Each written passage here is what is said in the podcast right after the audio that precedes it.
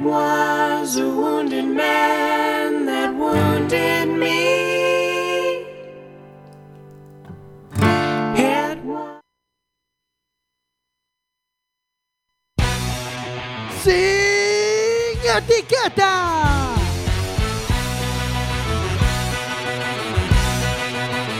Quack FM, tu radio comunitaria. Radio comunitaria cuacfm.org. Vas a escuchar sin etiquetas.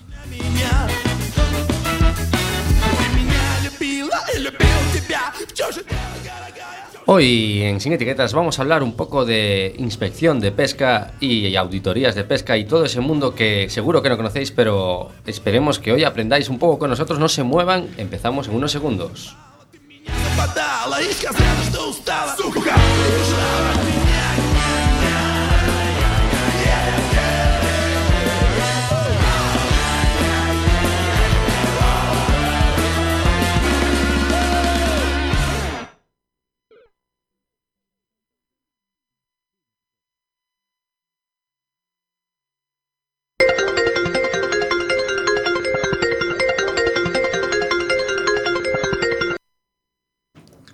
Hola Adri, ¿qué tal? ¿Qué tal? Eh, ¿qué- Se qué- nos fue un poquito la mano aquí. Qué excelente opener hoy con, el- con la sintonía del deforme, ¿verdad? Porque hay unha sorpresa, imos adiantando. Ay, claro, vamos adiantando. Bueno, vamos adiantando. Pincha, pincha, Jorge, dale, dale, dale. Adentro, Vamos ahí. con el sumario. es. Esto es sin etiquetas. Vamos ahí, 10 de la noche. Ponte a bailar. No, porque esto no es un programa de música, esto es un programa cultural. Está con nosotros de técnico de sonido Jorge Graña Hola, buenas tardes. Y Bueno, de- Noches, perdón. Y de ayudante y futura técnica de sonido Paula. Hola, hola, ¿qué no- tal? ¿Qué tal? Que nos tienes preparada una sorpresa en Quack FM dentro de poco, ¿no, Paula? Correcto, correcto. Os adelantaré cosillas, pero. Lo que, lo que, por favor, ya. No, no, no. No es- quieres- no las no queremos cosas es- se guardan. Estamos No- nerviosos, estamos nerviosos y ansiosos por saberlo. Atentos a, hay muchas sorpresas. Ay, a, to- a cuentas a Quack FM porque Paula tiene estreno, ¿eh? Dentro de poco nos vamos a adelantar más porque si no, no tendría gracia. Bueno, vamos a adelantar la hora y la fecha, que es Vale. el miércoles a las 7 de la tarde. ¿Pero qué es? ¿Qué es? No, no, hay que Es una así. cosa, pero hay que escucharla en directo, si no, no. No se puede adelantar. Muy bien. Eh, hello, Hola, moi boas noites a todos e todas. Marina. Buenas noches. Y hoy tenemos con nosotros para hablar del mundo de la inspección de pesca, del control de pesca, eh, Noelia. Hola, buenas noches a todos. Antes de nada, eh, tenemos teléfonos, que es el 881-012232, por si queréis hablar con nosotros, si queréis hablar con Noelia. Nos podéis mandar un WhatsApp al 644-737303 o bien pueden conectar nosotros, con nosotros directamente a través del Facebook. Del Facebook, Facebook. Instagram, sempre pregunto por Instagram. Instagram, Ahora vou, eh, he vou preguntar una, sempre. He hecho unha actualización eh, Pois pues ya sabes, Jairo, ponte a ello. Sí. non podo, non Aquí lo que se necesitan son manos. Eu, eu non teño Instagram, non sei como no, facelo. No, de todas maneras, para hacer preguntas no queremos Instagram. Podéis usar el Twitter, el Facebook, pero Instagram no porque porque hace falta subir una foto para comentar algo, ¿no? Y mm. no tiene sentido que nos manden una foto para mm. para hacernos una pregunta, ¿no? Eh, eh eu seguirei preguntando. Eh, bueno, eh, hoy vamos a hablar de, de inspección, de pesca, eh, bueno, de cómo funciona todo este mundillo, ¿no? Eh, antes de nada, Noelia, para introducirnos un poco, ¿qué es, qué es a grandes rasgos un- una inspectora de, de pesca marítima? Bueno, en este caso inspectora o inspector, pero tú eres inspectora, obviamente. bueno, sí, yo soy inspectora de pesca marítima. Hmm. eh, trabajo para la subdirección, bueno, para la subdirección de control e inspección, Ajá. que de- pertenece al Ministerio de Agricultura, Alimentación, Pesca y Medio Ambiente.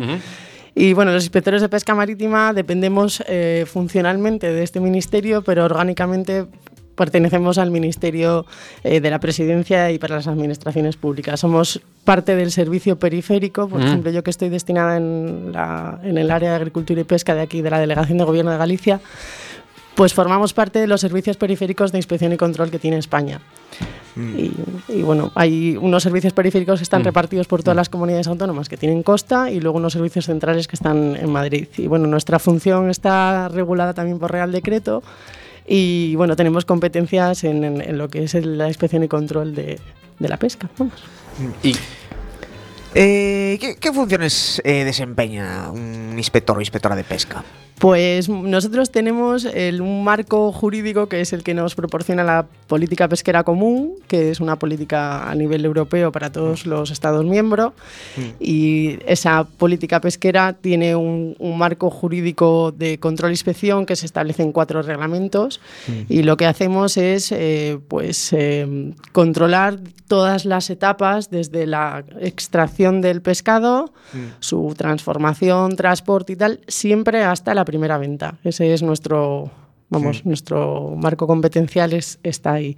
Y pues con- hacemos controles de documentación, licencias, autorizaciones, despacho, toda la- que toda la documentación esté en regla y luego hay un, un control fundamental sobre las capturas.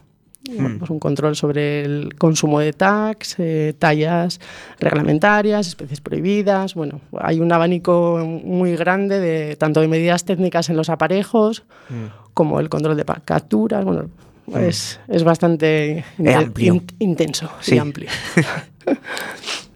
Em, para, para ser, eh, bueno, inspector o inspectora de, de, de, de pesca marítima, eh, bueno, que, que supoño que por posición a isto, necesitas eh, mm, algunha titulación en concreto ou podes presentar a calquer persona ou como vai? Sí, en principio está abierta a todas las oposiciones de, para inspector de pesca, eh, son del grupo A2. Y en principio para, tiene, son para técnicos superiores, me refiero, tienes que tener una diplomatura o algo así. Y, y nada más, en principio es una fase de oposición que tienes unas pruebas físicas, un examen de inglés, un teórico y luego un práctico. Y luego finalmente ya una vez que apruebas tienes un curso selectivo que también puntúa, pero bueno, Eh, esto ya es una vez pasado todo el- la tortura, ya es una cosa, vamos, una- un trámite más el curso selectivo. Me, me- me Pero- parece curioso lo de las pruebas físicas. O sea, ¿por qué tiene que estar en forma un inspector de pesca? Hombre, porque nosotros te- tenéis que tener en cuenta que nuestra actividad se realiza tanto en puerto como en el mar, como en medios aéreos. Ujú. O sea, en- en la Subdirección de Control e Inspección eh, tiene medios aéreos y entonces eh, un inspector tiene que estar en forma pues, para poder realizar un embarque de una Zodiac a un, a un barco, eh, para subir por las escalas, que son estas escaleritas que se ponen con, vamos, que se ponen por la banda del barco para que puedas acceder a, a bordo. Y bueno, se supone que tienes que estar un, po- un poco en forma, pero bueno, son, son unas pruebas físicas que no son comparables con, las, con otros cuerpos como los de los bomberos. Estas son, vamos, hay que estar en forma, pero tampoco hay que ser Usain Bolt para, Claro. para pasarlas. O sea, es- son asequibles dentro de lo que cabe. Eh, bueno, eh, aparte de eso, de ter unha diplomatura, que titulacións pensas ti que, que, que se corresponde máis con, con, con este tipo de traballo de inspector? Un biólogo, un ciencias do mar? Bueno, pues mira, este año, por ejemplo, en mi, en mi promoción eh, entramos 20 eh, este, el año pasado y tenemos todos unos perfiles muy diferentes. O sea, hay desde ciencias medioambientales, ciencias del mar, biólogos, psicólogos, agrónomos. Eh, abogados, me refiero, hay un abanico muy interesante. Eh, en mi opinión, bueno, yo creo que cualquiera puede, puede ser inspector de pesca, la experiencia te va a dar, eh, o sea, el, el paso del tiempo es el con el que vas a ganar la experiencia y hombre, es normal que a lo mejor para un biólogo sea mucho más rápido la identificación de especies, pero bueno, yo creo que cualquiera puede, puede con un poco de interés y, y un poco de hincar los codos, yo creo que cual- cualquiera puede ser inspector de pesca. Ajá. Eh, bueno, eh, xa falaxe un poquinho eso que que o traballo pois pues, se desarrolla tanto en terra como no barco, como no mar. Eh Por que zonas, é dicir, desarrollas tú tu, tu trabajo? Es decir, estás máis en tierra ou o embarcada? ¿Cómo, cómo- es? ¿O Bueno, qué te gusta más también? O- Bueno, o a que mí, te gusta más, a, mí claro, me, a mí también. me gusta todo. A mí Mm. échame lo que, lo que sea. Te da igual. Yo soy una Eso todoterreno. a los leones. que- Sí, una todoterreno. Perfecto. Leones marinos. Pero bueno, nosotros fundamentalmente aquí en, en Galicia eh, eh, hay una dependencia en Pontevedra que lleva la provincia de Pontevedra y luego nosotros en Coruña llevaremos, llevamos Coruña y Lugo. Entonces nos movemos prácticamente por todos los puertos de, de- de Coruña. Sí que es verdad que algunas veces, eh, según las necesidades del servicio, se hacen comisiones de servicio. Entonces eh, te desplazan a otros caladeros, pues a Cádiz o a, o al Vale. Mediterráneo para el atún rojo. Vamos a entrar en, en, en perogrulladas número uno. ¿Qué es un caladero? Ah, muy bien. bueno, pues la, la costa, o sea, la costa española está dividida en, en cuatro caladeros, que son como cuatro regiones pesqueras. Mm, ujú. Entonces tenemos el caladero del Cantábrico noroeste, que sería todo el Cantábrico y parte de Galicia. Luego tenemos el caladero de Cádiz, que es el, el Golfo de Cádiz. Y luego tenemos el caladero mediterráneo y el caladero de Canarias, que serían como las zonas de, de pesca. Vamos, es, es una, es una identificación, es una regionalización, ¿vale? Una contingentación que se llama Sí. para dividir un poco las diferentes flotas y, y- y poder gestionarlas de alguna manera, porque Claro. uno de los problemas que hay aquí en España es que tenemos una, una diversidad de flotas muy, muy grande. Somos un, un país muy rico en, en modalidades de pesca y capturamos muchas especies. Entonces, bueno, es una, es una manera de, de eso, de gestionar los... Los, bueno, los caladeros, Claro, sí, sí, pero sí, es una manera de dividir. vamos. Las zonas las han clavado los grupos de segunda B. ¿eh? Sí, eh, pues sí, de fútbol, sí, segunda B, caladeros, sí. Y, por ejemplo, eh, vamos a ver. eh, mm, imagínate, pues que te toca mañana pues trabajar en, la- en la lonja, ¿no? Dice, pues, eh, pues para la lonja, tal. ¿Y qué es lo que haces allí? O sea, te pones a, a- ver que. A, a contar el número de especies, de, de una, de- o sea, el número de individuos de una determinada especie y decir, uy, se están pasando de la raya. ¿Cómo va un poco el tema? Bueno, los inspectores de pesca, antes de, de programar sus salidas, hacen un- lo que se llama un análisis de riesgos, que es uno de los, de- por así decirlo, de los protocolos que te marca el- los reglamentos eh, europeos, ¿no? Ajá. El de inspección y control, que es en base que tú tienes que realizar las inspecciones en base a un análisis de riesgo. Esto implica un trabajo de gabinete pre- previo, Ajá. pues eh, de análisis de la flota, de ver qué, qué flotas tienen más riesgos de cometer infracciones. Y, y entonces prime- primero haces ese análisis, entonces eh, te, te estableces unos targets, unos, unos objetivos. Claro. Entonces cuando llegas al puerto, pues si, si tienes, si tienes sospechas sobre un barco o crees que hay un riesgo alto de, de- de infracción en una determinada pesquería o barco, lo que sea, te acercas hasta allí al puerto, recibes al barco, me refiero, no, no es más que llegues a la lonja y, y vayas a las especies, sino que tiene- tienes que recibir al barco, ver su descarga, hacerle el control documental, estar durante el pesaje de, de esa- de esas capturas, porque es muy importante que, que se, que verifiquemos lo que realmente él ha registrado en, en su diario de a bordo. Y, y básicamente ese es nuestro trabajo. No, no es tanto como el, el pasearte a ver qué encuentras, Sí. sino el hacer un trabajo previo, un que es que previo. realmente es el que te va a dar, eh, el- eh, o- vamos, el que te va a dar, eh, eh, pues eso, la, la posibilidad de, de- de controlarlo. ¿no? Un trabajo efectivo, va. Sí, eso, para que sea efectivo, correcto. No me encontraba la palabra. para que sea efectivo, sí. Y, eh, claro, yendo a la lonja, es decir, me imagino con los horarios. Te levantas a las, a las 3 de la mañana también. Bueno, lo de los horarios ya es un caos, ya os lo digo. O sea, el que quiera ser inspector de pesca, que se prepare Ah. para tener unos horarios muy locos, porque eh, pensar que la- hay, lo que os comentaba antes, hay mucha diversidad de flotas, entonces los de cerco trabajan ah, de madrugada, desembarcan a las 6, 8 de la mañana, las lonjas, pues claro, cada lonja tiene unos horarios de, de venta y claro, tú tienes que estar a- ahí para cuando desembarcan los, los barcos, entonces trabajamos de noche, de mañanas, de tardes, festivos, eh, vamos, es, uno, es un descontrol, pero es muy divertido. No te, no te ven llegar por el puerto y ya dicen, ay, ya aquí viene, ya viene. Sí, nos tienen un pelín controlados aquí. Nos van a- nos van los a que aguar nos la estéis fiesta. oyendo, no nos controléis tanto. haced las cosas bien, haced las cosas bien y nada que temer. Sí, es un poco. Hay veces que sí, que notas como un montón de ojos ahí en la nuca. Es una sensación. Para mí, como no llevo mucho tiempo, es una sensación un poco Claro. rara. Pero bueno, supongo que nos acostumbraremos poco a poco. Cuando entras en la lonja, obviamente. eh, son, pues si hay 200 personas, son 200 personas eh, que te están controlando. Pero bueno, yo no he tenido ninguna mala experiencia y espero no tenerla, porque bueno, cada uno hace su trabajo y si todo el mundo hace su trabajo bien y de buen rollo, no creo que... mm. Mm. Yo soy muy positiva, Pero no es que creo que haya. Buen rollo inspectora. no va muy de la mano, ¿eh?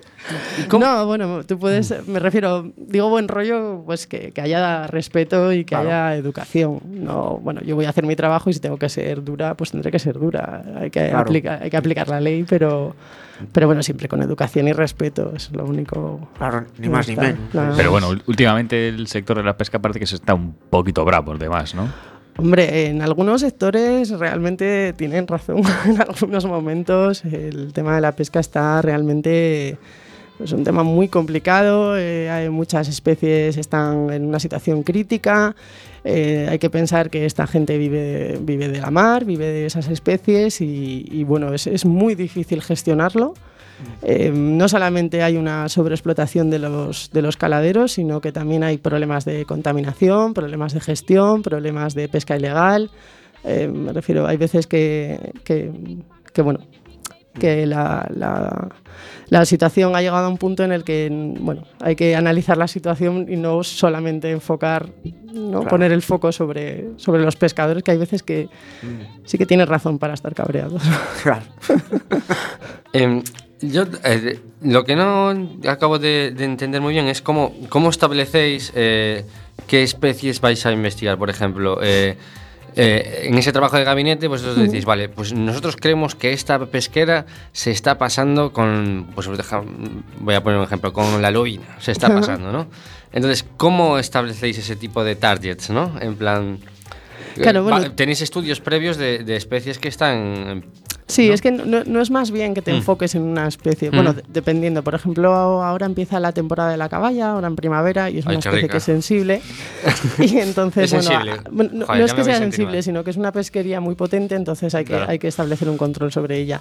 Pero, por ejemplo, otras especies sensibles, como fue el, el atún rojo en el, en el Mediterráneo, se hizo un, un plan plurianual muy fuerte, con unas restricciones muy fuertes de cuota con, bueno, con unos controles muy, muy exhaustivos de documentación, de registro de capturas y tal. Y bueno, y se ha conseguido una recuperación del, del- de ese stock. En, en nuestro caso aquí, eh, el análisis de riesgos eh, implica muchas variables. Implica, eh, pues eso, el riesgo de la pesquería, la especie, eh, cuándo se ha inspeccionado el buque, eh, el historial que tiene ese buque.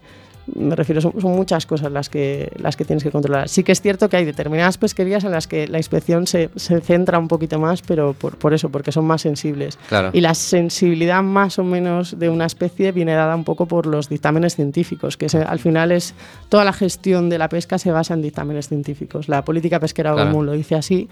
Y entonces, bueno, en base a esos dictámenes científicos es como se van a establecer las cuotas y nosotros tenemos un control de la cuota que también es parte de, de ese análisis de, de- de riesgos. A medida que, que se va agotando la cuota, hay más posibilidades de que los pescadores no declaren lo que traen. Claro. Porque no llegan a finales de año con las cuotas. Hay, hay muchas pesquerías en las que realmente mm, un barco puede, puede agotar su cuota en, en los primeros meses y quedarse amarrado durante el resto del año. Entonces ahí sí que hay un riesgo en el que no declaren. Claro. Básicamente porque no les llega, entonces no declaran. Entonces ahí es donde tienes que estar más atento. Pero bueno. Eh, cada día, es decir, o al sitio donde vas a ir, eso que lo eliges tú o... Bueno, la estrategia es un poco confidencial. ah, pues entonces... como lo hacemos. entonces nada. Pero, Entonces, pero no, nada. sí, vamos, los inspectores aquí somos, eh, mm, no sé cómo decirlo. Autónomos. Autónomos dentro de unos, Mm. dentro de, una- dentro de unas directrices. Sí. Claro. Sí, pero bueno, Pues todas nuestras actividades suelen ser confidenciales para que no haya ningún tipo de... Pues que lo sepáis. Vamos, que nos vais a decir dónde vas a ir mañana. ¿no? No, no se lo puedo decir. Bueno, normal. A tomar algo, sí, si queréis. Ah, bueno. Por cierto, me, pare- me parece bastante normal. que no lo diga por otra La verdad parte. que es bastante, es bastante lógico. No, voy, a, voy a estar a las 10 en tal sitio. Prepararos, chicos. Que lo sepáis. Recibiéndote al barco. Claro. Em, A ver, o sea, a ver si, si me ha quedado claro, porque es un, es un poco complejo este mundo. Sí, es sí, decir, es. eh, los científicos, o sea, bajo estudios eh, científicos, se establecen unas tasas de renovación, ¿no? Unas tasas de reproducción de, de- o de, de, bueno, de cada especie, ¿no? Y a partir de esos datos se establece, se hacen unas, se reparten unas cuotas que a su Hmm. vez se, eh, se distribuyen para cada pesquera, ¿no? No sé si me, si me he entendido Bueno, bien. Sí, bueno, el- el- el- en el- una de las medidas técnicas que propone la política pesquera común es, eh, eh, pues eso, establecer unos tags que se llaman, que son totales admisibles de captura Ujú. para determinadas poblaciones de peces. Esto, estos tags siempre se van a establecer en base a, a a dictámenes científicos y estos dictámenes científicos se van a basar siempre en, un- en una, lo que llaman la data collection, que es como la recolección de datos científicos de pescas que todos los Estados miembros recogen. En en España hay un programa nacional eh, ¿cómo es? Programa Nacional eh, de Datos Básicos del Sector Pesquero, en la cual eh, se elaboran, se hacen campañas científicas donde se embarcan a observadores de pesca o mismamente campañas científicas solo del Instituto Español de Oceanografía. Todas esas campañas recogen datos que sirven para determinar el estado de las poblaciones. Una vez que es- esos, eh, esos dictámenes eh, se presentan a la Comisión Europea, la Comisión Europea hace una propuesta de TAC y dice, bueno, pues de, este, de esta población de Jurel del Norte podemos pescar, pues eh, pongamos por ejemplo, 20.000 toneladas. Ujú. Esas 20.000 toneladas se van, a repartir, se van a repartir entre los Estados eh, miembros en base a lo que se llama eh, una clave de reparto. Esta clave de reparto es una clave que se creó cuando, cuando se creó la PPC, que básicamente es como un porcentaje ¿no? que, le, que le toca a cada, a cada Estado. Esto- PPC, Política Pesquera eh, Común. sí, ¿no? perdón, PPC, Vale. Política Pesquera Común. Vale. Entonces, eh, una vez que esas cuotas son asignadas a cada Estado miembro, el Estado miembro lo reparte entre distintas modalidades de pesca, por barco, por caladero y por modalidad. Y luego esas cuotas se gestionan, ya se pueden gestionar a nivel global eh, con repartos eh, o sea, con un reparto individual a cada barco o una gestión global por grupos Mm. de barco y con renovaciones trimestrales. Y, bueno. y no me ha quedado. ¿Ese, ¿Ese reparto es justo? O sea, intenta... eh, Bueno, intenta ser justo porque todas estas, eh, esto- todas estas claves de reparto den- dentro de los caladeros han sido siempre negociadas en la Secretaría General de Pesca con el sector pesquero. Entonces, no solamente se han negociado, sino que se, se han establecido en base a unos históricos, a capturas históricos que tienen cada pesquería. O sea. No sé si son justos o no, pero pero- ese es el sistema que hay y está Vale. regulado en órdenes ministeriales por cada caladero, su plan de gestión. Y, y bueno, por ahora este es el sistema que tenemos. Vamos con un temilla musical para hacer una pausita. Eh, se llama Soy Campesino y el grupo es Ska Cubano.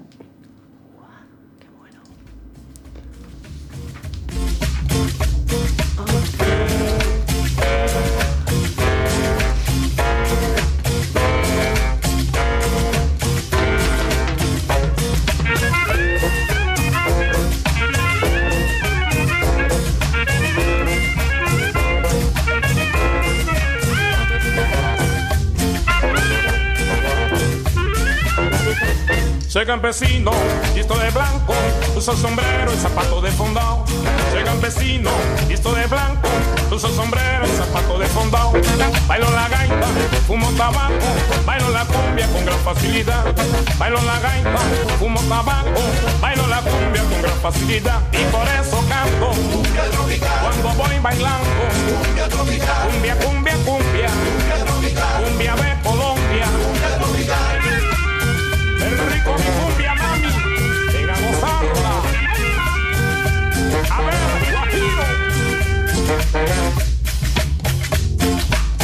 Ritmo africano, jamaicano, colombiano, cubano, todo caribeño. Ah,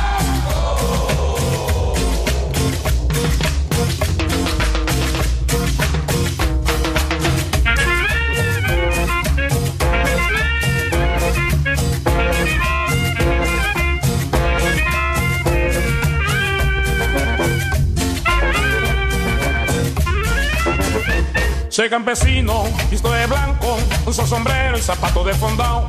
Soy campesino, visto de blanco, uso sombrero y zapato de fondao. Bailo la gaita, fumo tabaco, bailo la cumbia con gran facilidad. Bailo la gaita, fumo tabaco, bailo la cumbia con gran facilidad y por eso canto. Cuando voy bailando, cumbia, cumbia, cumbia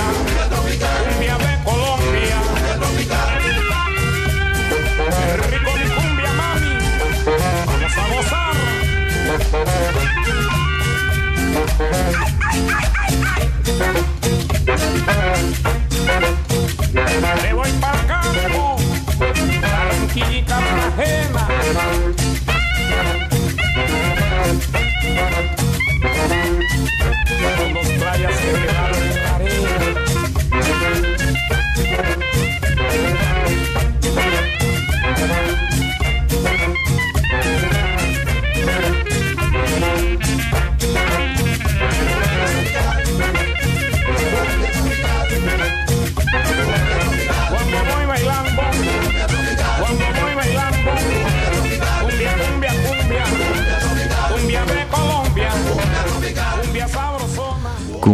musical. Qué guapo el tema, ¿eh? Ah, es un puto temazo. Pero bueno, todo lo bueno se acaba, así que ahora vamos con el deforme semanal.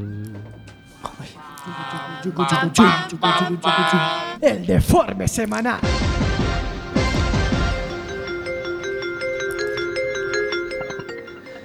Dous axentes da Policía de Toronto fumaron marihuana e tiveron que pedir reforzos polas alucinacións. Claro, había que derribar os dragóns con lume e valirio. Unha madrileña gaña na xustiza a xornada continua e a súa empresa a traslada a Murcia. Que amables, para que vai a tomar o sol. Renunciou ao seu posto de traballo despois de que a súa empresa a mande a 400 km cun bebé de, de meses. Home, por favor, que desagradecida. Eh, eh Murcia é eh, o millor. O sindicato UGT denuncia este tipo de prácticas para forzar a saída dos traballadores. Mentira. As empresas buscan o mellor para os traballadores, xa que o mellor é non traballar. É malo para a saúde. O intérprete de linguaxe de signos avisou sobre pizzas e osos monstruosos durante a sobre, evacuación. Sobre, sobre, sobre que, perdón, que me perdí? Osos monstruosos. Ah. Osos durante a evacuación do furacán Irma. Non o, fixo ben. Mandaba avisar de que non comerán por calladas e que o perigoso de dar de comer os osos, o furacán, bah, pouca cousa. Imos xa coa penúltima, penúltima noticia. Eh, a conductora Nobel dos 84 anos, esa tan famosa que aprobou o carné de conducir, eh, caeu por un barranco. Se ha tirado, Barbie, se ha tirado. Aparte, aparte tarde un pouco, pobre señor. Pero claro, non se pode andar confiando por aí adiante, inda que sesas Carlos Sainz, eh, a modiño.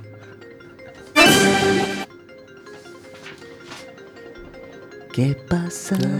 ¿Qué misterios habrá? Puede ser tu gran noche.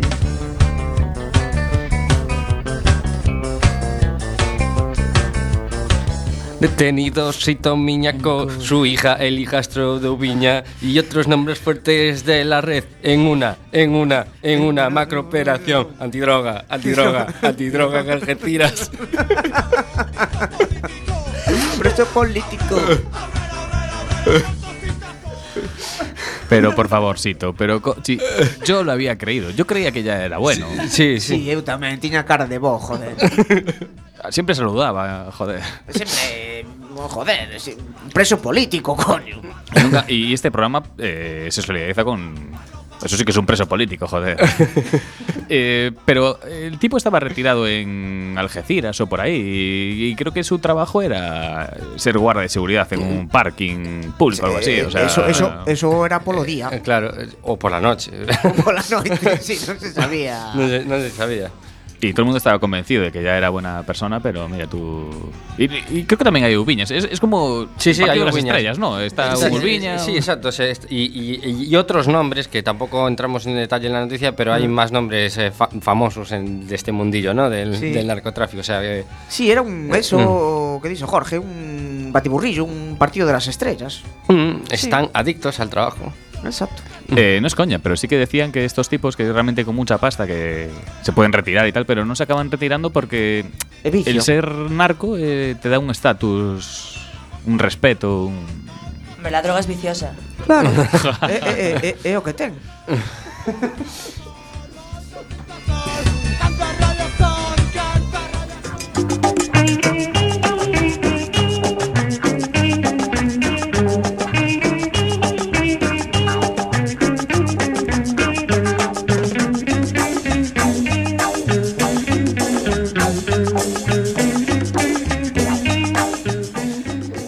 Y seguimos aquí en la radio comunitaria de A Coruña, en Sin Etiquetas, hablando de pesca, inspección de pesca, con Noelia. Eh, vamos a, seguir aquí y vamos a retomar lo que estábamos comentando. Y, eh, básicamente, ¿qué especies así a grandes rasgos son más conflictivas en el mundo de la pesca?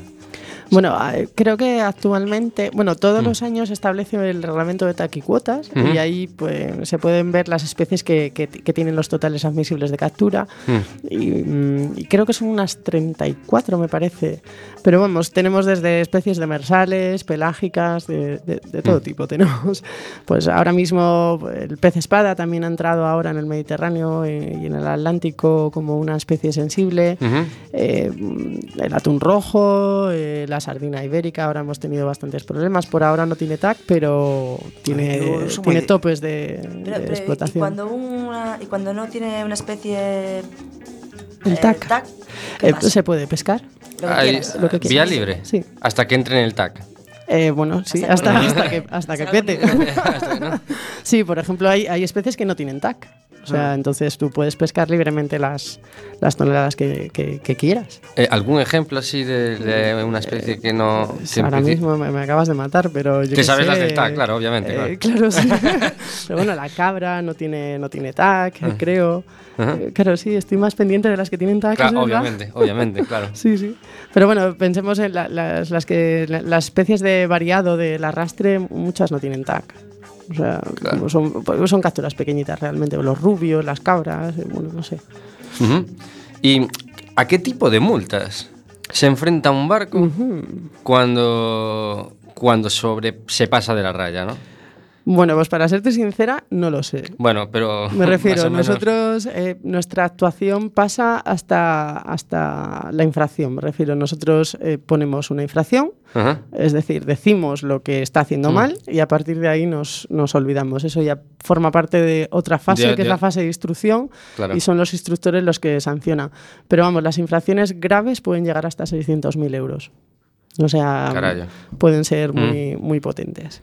Claro, esto Una es infracción grave es, por ejemplo, pues yo que sé, faenar sin licencia o, o sí, por ejemplo, esa, eso es una muy, muy, muy grave. Y bueno, hay un tema que- que, siempre nos, me- cuando lo, lo lees o lo ves en la tele, que genera muchas dudas, que es el tema de los descartes de pesca, ¿no? Que cuando que, que no lo acabamos de entender muy bien. O sea, digamos que cuando pescas de más, eh, tienes la obligación de ¿de qué? De devolverlos en, en, el- en la propia Bueno, ahora hay, hay una nueva política de descartes también. De, de- es una política que, que es de, de progresiva eh, aplicación. Entonces, en el 2020 se supone que no eh, tiene que haber descartes. Es decir, los, los descartes realmente son aquellas especies que no son comerciables. Que el barco no las, no, no las quiere embarcar, porque no, no, va- no van a tener venta. Ujú. Ya sea porque no tienen valor económico o porque no cumplen la talla reglamentaria. Entonces, a partir de ahora, la, la política lo que te dice es que tienes que llevarte esas especies a tierra. Todo aquello que no necesites, tienes que traértelo. ¿Y eh, a- a- a- por, por qué se estableció esta norma? Bueno, esto fue una política que, que, mm, que propuso la anterior comisaria de pesca europea, eh, Damanaki, no me acuerdo su nombre, es el, el apellido, una griega, que, bueno, que, que propuso esta nueva política para, para evitar los, los descartes en el mar. Veremos a ver en cómo, cómo se lleva a cabo esta aplicación, porque claro, todas estas, es- eh, todos estos descartes que llegan a tierra no pueden ser, eh, no pueden ser dirigidos al consumo humano. Se, Claro, pu- y- se pueden utilizar para harinas de piensos, para entonces. Pero el sector tiene que estar Uf, El enfadado. sector está, pues no sé cómo está, habría que preguntarle a ellos la próxima. No, Sí, supongo- es- supongo la que- semana que viene os traéis a un pescado. Supongo, supongo que en el, en el barco, es mucho espacio que estás ocupando y mucho... Es ¿no? complicado porque ellos tienen que, ahora tendrían que clasificar ese descarte, tienen que eh, ocupar un espacio en la bodega que tiene que ser eh, diferente al resto. Entonces, bueno, por ahora nosotros no estamos viendo mucho descarte. No sé si esto es bueno o es malo. Entiendo que sí que es verdad que hay muy pocas especies que estén ahora mismo eh, dentro de la obligación de desembarque que se llama. Eh, van lo que os decía, es una, es una normativa que va a ir progresivamente aplicándose. Es cierto que cada especie que se mete eh, anualmente está eh, consensuada con el sector, es decir, se, se- se habla con el sector y dice, bueno, venga, a partir de ahora, ahora está la merluza, el rape, en pelágicas eh, hay otras especies, pero vamos, que, se- que se van a ir metiendo gradualmente más especies, pero siempre en, vamos, en, en comunión ¿no? con, con el sector. Y eh, llegará un momento en el que muchas especies tengan esta, esta obligación de desembarque. Por ahora hay unas listas de buques que son los que están obligados a desembarcar, por ahora. Pero vamos, que, que es- está como en los primeros pasitos de, de esta política. Sí, es, es- estamos empezando. Es para, nos- para todos nosotros es nuevo, ¿eh? tanto para los gestores como para el sector pesquero, como para incluso para los servicios de inspección, que estamos un poco, pues eso, eh, en pañales. Normal. Y eh, también eh, tienes, o sea, has- antes de, de ser inspectora, has sido observadora, ¿no? De pesca. Sí, unos añitos. Unos añitos, vale. ¿Y qué es, o sea, qué es exactamente? Porque podemos entender que hay dos vertientes, ¿no? Tanto la, la de eh, cuidado, no, no te pases de la raya, o la de, o la, o la de investigar eh, una un perfil más científico, ¿no? O sea, Sí. ¿nos puedes hablar un poco de las dos vertientes? Sí, bueno, yo- yo estaba Mm. embarcada en, la- en las dos modalidades. Eh, unos somos observadores de control, que son programas. Bueno, no, no son programas, son em, determinadas pesquerías tienen la obligación de llevar a bordo un, un observador. Por ejemplo, en determinadas organizaciones regionales de pesca, que son, son organizaciones que regulan las aguas internacionales, donde no hay una normativa de ningún estado. entonces eh, hay determinadas ORPs que, que necesitan, que obligan a embarcar a esos barcos, un- por ejemplo en NAFO, en Terranova. Pues ahí todo barco que te- quiera entrar en NAFO tiene que llevar un observador de control. Un observador de control, su función es controlar un poco la actividad pesquera del barco. Va a tomar datos sobre las, las caladas que hace el barco. La- bueno, las caladas son los, los lances, ¿no? El lance que haga. Las características del lance, eh, las toneladas de captura, las especies, identificarlo. Entonces, ese observador lo que va a hacer es controlar que eh, lo que se ha pescado ese día realmente el capitán lo está apuntando en su diario de, de a bordo, que es un diario... Es, un- Pero es una especie de, de auditor, ¿no? In bueno, situ, ¿no? Sí, sí, lo- sí, porque luego al final el observador lo que hace una vez que acabe la marea, bueno, la marea es, es el, el viaje ¿no? que hace el, el barco entre la ida y la vuelta a puerto. Una vez que acabe la marea tiene que hacer un informe. Ese informe lo va a presentar a las autoridades competentes que, que sean. Y luego ya esto está, está- la siguiente fase, volvemos a- al, al misterio. Y luego están los observadores científicos, que estos participan en, en lo que hablábamos antes, en los programas, el programa nacional de, de, mm, de datos básicos del sector pesquero, en el que se hace una data collection. Pues ahí eh, estos observadores eh, embarcan en los barcos y se dedican un poco a lo mismo que el de control, lo único que tienen que hacer eh, muestreos biológicos. Están mucho más centrados en lo que es la captura. Tienen que recoger todas las especificidades del arte, de cómo se ha calado, cuánto se ha calado, eh, durante cuánto tiempo, las condiciones meteorológicas, o sea, muchísima más información que el, que el de control. Y luego es un estudio eh, pues, tanto biométrico como em, tienen que coger tejidos musculares, eh, oto- los otolitos, que son unos huesecitos que tienen los peces en, en la cabeza. No tenía ni idea. Yo Eh, tampoco, Sí, otolitos. bueno, los otolitos lo que hacen son como. Bueno, en algunas especies son muy curiosos porque son como en forma de colmillo y, y están situados en la cabeza, son bastante complicados de, de sacar en algunas especies, sobre todo cuando hay marea, y me refiero y hay olas, y- y, sí, el parque de pesca, pues estás con un cuchillo considerable para cortar cabezas de merluza en un sitio muy pequeño que se mueve mucho y entonces hay veces que es un ¿Y qué poco no- complicado. ¿Qué, qué revelan los otolitos del...? Eh, lo que te hace, bueno, los otolitos lo que tienen es como si fuese, hablando así mu- muy, muy, que si algún científico me puede matar, pero vamos, como si fuese el corte de, de, de los anillos de los, ay, madre, Árboles. de los árboles, pues se puede ver una cosa así, son como anillos, se pueden ver los anillos de crecimiento realmente en, el, en los otolitos. Y luego lo que haces también son, eh, bueno, eh, coges eh, datos biométricos de talla y, y peso. ¿Y qué más? Se cogen, se cogen muestras de musculatura, pues para estudios de genética. Eh, luego también coges eh, partes de las gónadas para ver eh, el estado de la madurez de, de los bichos. Y así que recuerde, no sé si... Bueno, de- luego ya dependiendo de los tipos de especies ya coges unas cosas o coges otras. Por ejemplo, en, en túnidos se suele coger también la espina de la, de la primera dorsal, que también es un poco... No, no, es como un otolito, pero bueno, de- se, se cogen otras cosas de ahí. Y nada, es muy interesante, la verdad, la- el trabajo del observador científico. Realmente está todo el día metido en el parque de pesca con los pescadores mientras que están procesando el pescado. Y, y bueno, eso, hacen una identificación de toda la captura, de todas las especies, eh, de los descartes también. Y, y bueno, es muy interesante. Yo he pasado una- unos añitos trabajando para el Instituto Español de Oceanografía en determinadas pesquerías y luego también para la Fundación ASTI, que es un- una, bueno, una fundación de investigación que hay en el País Vasco. Y, y bueno, ha, si- ha sido unos años muy, muy intensos. Y, y claro, para, para realizar esto eh, te tiene que gustar ir en un barco, obviamente, porque Sí, te, pa- sí, te sí. pasas mucho tiempo en, Claro. en, eh, en ellos. Claro. Bueno, dependiendo. el- No, no es ir, coger aquí el rollo e ir a dar una vuelta hasta Santa Cristina. Bueno, hay, hay, hay observadores que están en, las, en la flota de día del arrastre, entonces van y vienen el mismo día. Entonces, Ah. bueno, esto es, es, es llevadero. Pero bueno, los observadores que están en las flotas de gran altura, como NAFO, en Malvinas o los cerqueros de Túnidos, pues las mareas son de dos meses, tres meses. No suelen pasar de, de tres meses, ¿eh? es raro. Pero bueno, una vez que se, el barco tiene la bodega llena, van a tierra, desembarcan, dependiendo del puerto y de las capturas, pues pueden tardar un par de días y luego ya vuelven otra vez a, a la mar. Y el ¿Te observador ha, toca- va, te ha tocado alguna vez en algún bar de estos que hacen unas mareas de, de Sí, alta estancia? Sí, he estado en el mar de Irminger, que está mm, entre Islandia y Groenlandia.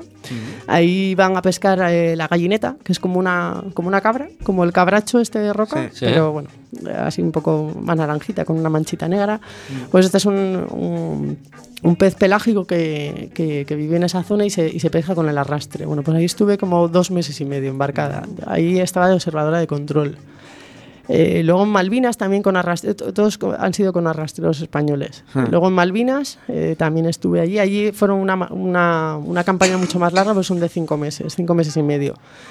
Pero fuimos dos veces a tierra y desembarcábamos en, en Uruguay. Joder. Y bueno, o sea que ha sido el periodo más largo, yo creo que hasta, he estado dos meses y medio, tres a lo mejor en, en la mar. Pero se te pasa muy rápido, es que todos los días son diferentes. Claro. Si A mí- eres un a poco mí- friki, Claro, pues a mí me parece una pasada, pero claro, si, si, Sí. si, te gusta y eso.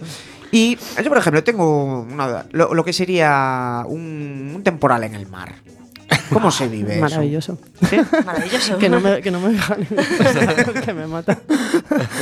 bueno, no, a ver, no, hombre, no, no es maravilloso. Se pasa yo porque era un inconsciente y, y me divertía mucho ver mm, chocar las olas en la proa y no, y no ver nada, pero bueno, yo veía también los pescadores, veía al capitán en plan, rapaza, sal de aquí, del puente que me tienes loco. Lárgate de aquí. Y claro, estabas ahí como, "Oh, olas de no sé cuánto y tal. Pero sí, bueno, era un poco inconsciente, la verdad.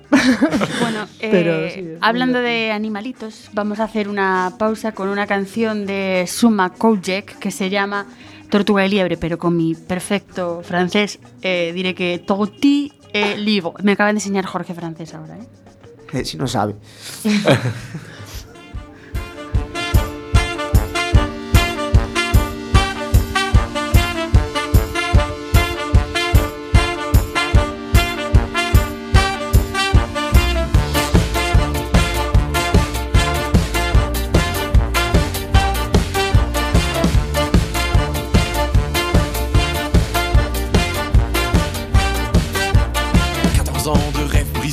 que j'ai négligés, quatre dépressions mal gérées, et je commence à avoir entre rebelote ou d'autres échecs, et j'apprends à vivre avec les faillites et les défaites. Et c'est pas que je me vante de ma vie de famille ratée, de mon boulot mal barré, ma femme qui s'en va en l'air, et mon amante qui s'impatiente, ma vie de tortue somnambule.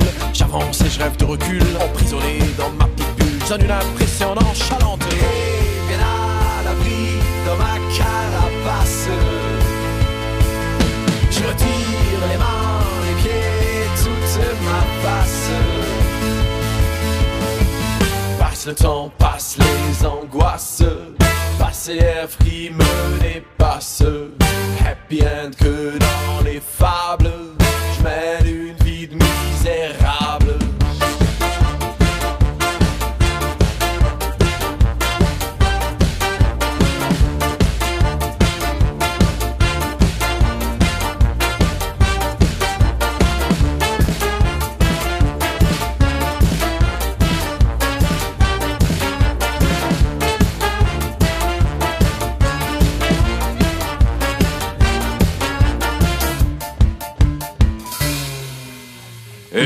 Mene mane mu, ubola me jedna ku, ubola me jedna pčela. Nema mleka, nema dela, depresije pucaju Život moj ogorčaju, ali nisu krive one. Nema želje, nema love, nema volje za promjene Nisu one zamjene, samo tako izgledam Da se na novo pripremam, kažem svima da sam čudan Šuma čovjek u me budan, ali nigdje nikoga Kornjača ganja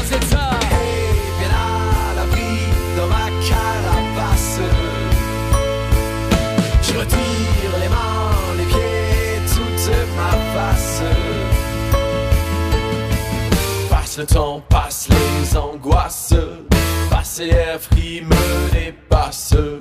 Happy end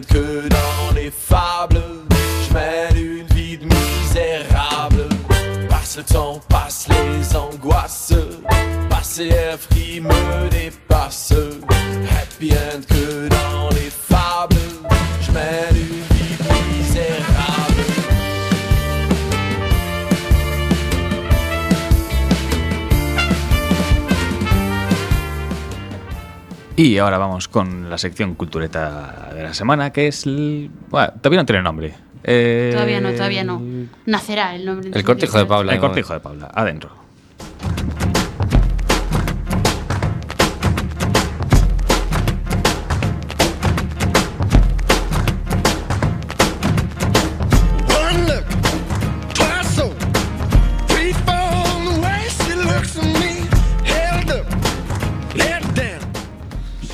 Bueno, yo hoy traigo las noticias culturales de la semana. Tengo tres secciones. La primera es de música.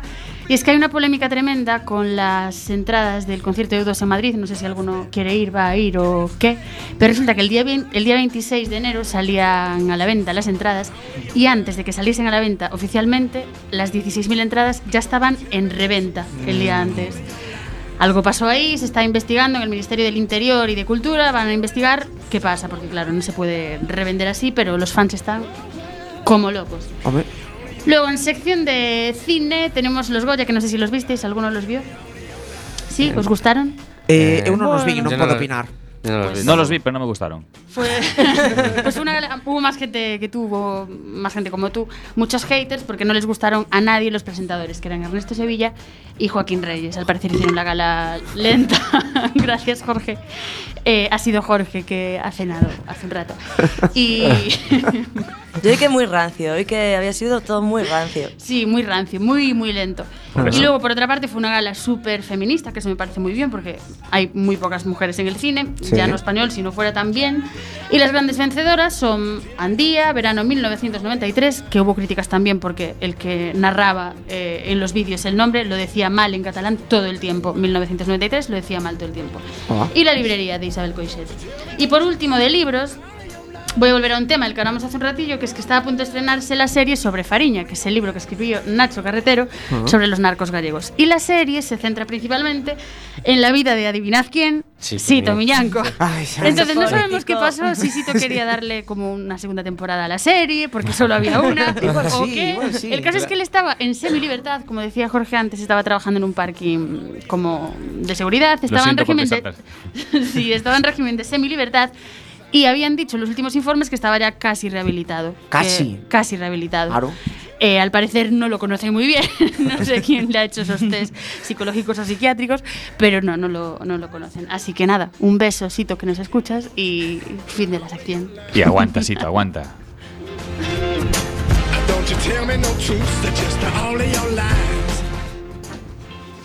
Pleši. S nama jer takvi smo i gotovo. Sekundarnim plesom teškim kao staro olovo. Pleši s nama, za to si se školovao. Nikad nisi bolovao, otkad si se otrovao. Pleši s nama jer takvi smo i gotovo. Pleši s nama jer takvi smo i gotovo.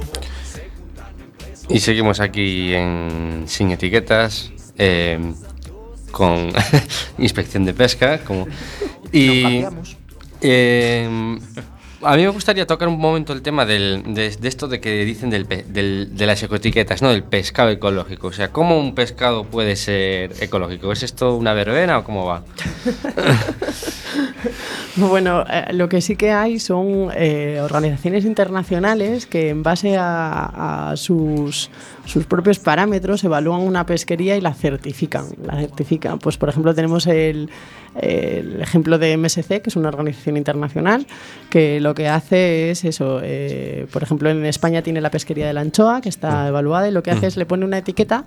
eh, los armadores o las cofradías, asociaciones y tal, Mm. tienen que eh, pagar un cano por, por utilizar esa etiqueta y si, si les hacen unas auditorías anuales para, para confirmar que siguen manteniendo esta, estos, estos parámetros. MSC, por ejemplo, su evaluación se basa en, en las evaluaciones que hace WWF para, para evaluar el estado de las pesquerías. Entonces, bueno, dentro de lo que cabe es... eh, bueno, comparten muchos parámetros. Y luego están, pues bueno, las etiquetas de las cofradías de pescadores, que esto Ujú. ya son experiencias eh, individuales que tienen las cofradías, en las que marcan sus, marcan los individuos de pescado en base a unas calidades de frescura, de mantenimiento, eh, etcétera. Pero esto ya son como experiencias propias, que, iniciativas propias que, que toman determinadas cofradías o, o armadores. Pero vamos, todas estas certificaciones en realidad es- son eh, entidades privadas que tendrías que fiarte de. Sí, que no son criterio, es un criterio totalmente es, es interesado, su ¿no? criterio. Es su criterio. Es su criterio. No es, que no quiere decir que no sea sostenible, ¿no? Mm. pero me refiero que es un criterio privado. Eh, el otro día a mí me mató de esas. Yo me quedo con las gilipolleces, las cosas importantes no. Eh, entonces eh, preguntaban con mala intención cuál es la provincia española que más gambón produce. Dijeron varias. Venga, probar, a ver si acertáis. Huelva, ¿no? ¿No? ¿Rebote? Eh, eh, Cuenca.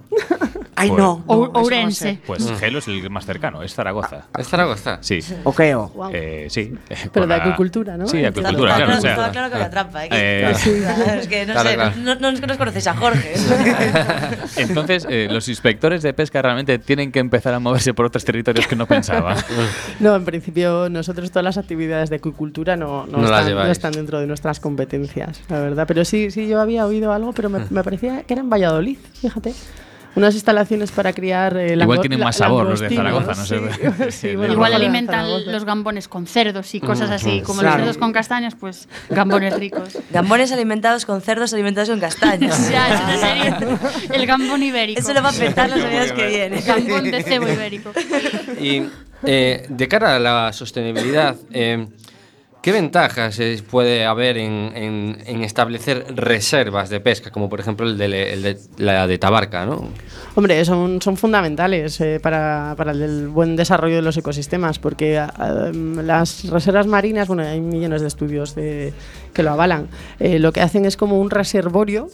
De, por ejemplo, de grandes reproductores, eh, que lo que hacen es proteger a los grandes reproductores, con lo cual están eh, reproduciéndose tranquilamente y lo que están haciendo es que de, de dentro de la reserva hacia afuera están, em, ¿cómo se dice? Mm, eh, no sé cómo decirlo, están aportando ¿no? Hmm. nuevo, nuevo recurso. Hmm. Entonces, y no solamente eso, sino a nivel turístico, para un ecobuceo, que ahora hay muchas actividades Sí. Eh, dentro de las reservas. A nivel turístico también es, es importante tener estas reservas. Y luego hay también reservas en las que se puede pescar, o sea que están en el mar de Alborán, por ejemplo, hay una reserva en la que se conceden unas autorizaciones a, la- a los pesqueros y, Pero siempre que es y pueden entrar. pesca tradicional, ¿no? Quizá. Sí, claro, eso, o pesca histórica, ¿sabes? que Pesca tenga histórica. una, una tradición ahí. Pero Y eh, bueno, así un poco, eh, como opinión personal tuya. ¿crees que igual somos un poquito depredadores así del mar o? A ver, pues es que yo creo que se han cometido muchos errores durante Mm. muchos años. Entonces Mm. ahora estamos como un poco pagando los, los errores del pasado. Pero sí que es cierto que creo que todavía nos queda un poquito de, de, mm, de concienciación y, y sobre todo a, lo- a los consumidores sí que deberíamos de tener, más que centrarnos un poco en los pescadores, yo, yo es que siempre creo que, que la ignorancia humana también tiene mucho que ver en, Sí. en cómo está el estado de los océanos. Estoy de acuerdo. el- sí, el, por ejemplo, consumir especies de temporada, eh, no, comi- no consumir panga y todas estas especies que nos vienen de fuera, pues acerquémonos al mercado tradicional, a la lonja, a la pescadería, a la, a la pescateira, ¿no? Que llamáis pescateira, ¿no? Como- Pescadeira. Pescadeira, Pescadeira. perdón. Sí. Pues eh, acercaros a esta gente y preguntarles cuál es el pescado del- del día, el de temporada, y yo creo que con Sí, esto... a veces te lo suelen decir encantados. Incluso Sí. cómo prepararlo. Claro, y luego, pues eso, el no pescar, o sea, no, no comprar productos eh, muy elaborados de, de pesca, de, me refiero a los sushimi estos o las barritas estas. Ese- El surimi. El surimi, eso, Que perdón. pone No sé cantidad de pescado 15%, Sí, cantidad de no sé cómo se llama 10. siquiera. Me refiero que, que tengamos un consumo responsable. Y esto, al final, el- los, los ciudadanos ahora no somos ciudadanos, somos consumidores. Sí. Entonces, tenemos en la mano todo. Entonces, nuestra ya, ya no como digo yo ya no, no necesitamos protestar solo necesitamos no comprar entonces Claro. si tenemos un poco un consumo responsable y, y luego valoramos también el trabajo de, de lo que lo que con- lo que conlleva el comerte un rape es que muchas veces no somos conscientes ni dónde se ha pescado ni cómo se ha pescado ni el Sí, sí, tiempo sí. que ha llevado No, muchas veces no. O sea, no, bueno, no, nunca. yo creo que nunca lo sabemos. Entonces deberíamos de acercarnos un poco a, a eso, a un poco más al mundo de la pesca y ser más responsables con nuestro consumo. Yo creo que con eso haríamos bastante, la verdad. Solamente con eso. Bueno, pues Y que a los niños en el colegio no le den barritas el capitán pescano. ni no me panga, jodas, sí. ni Panga. panga, panga no. Panga, no. Panga, panga no. Pues porque no me acordé, si no traía una canción que se llama La Panga. Bueno, pues esto ha sido todo por hoy. Nos vemos el lunes que viene, ¿no? Porque es carnaval. El lunes que viene, no, aquí no se viene. ¿eh? No, no, no. El lunes no, que no. viene nos vemos en la calle. Lo vemos en la calle el lunes que viene. Nos vemos dentro de un par de lunes. Eh, excelente el trabajo de Jorge en controles. eh, gracias Bueno. a Ángelo, Sí, excelente, excelente. Ángelo, Paula y Marina. Y muchas gracias por venir, Noelia. Muchas gracias Hemos por aprendido invitarme. mucho de Espero pesca hoy. Pues sí, sí. Lo que pasa es que ahora tengo antojo de pescadiño y, y no tengo. no sé. Pues, mañana, sí, mañana. pues mañana, vas, Mañana. vas a vas a la que venga. noites. Buenas noches.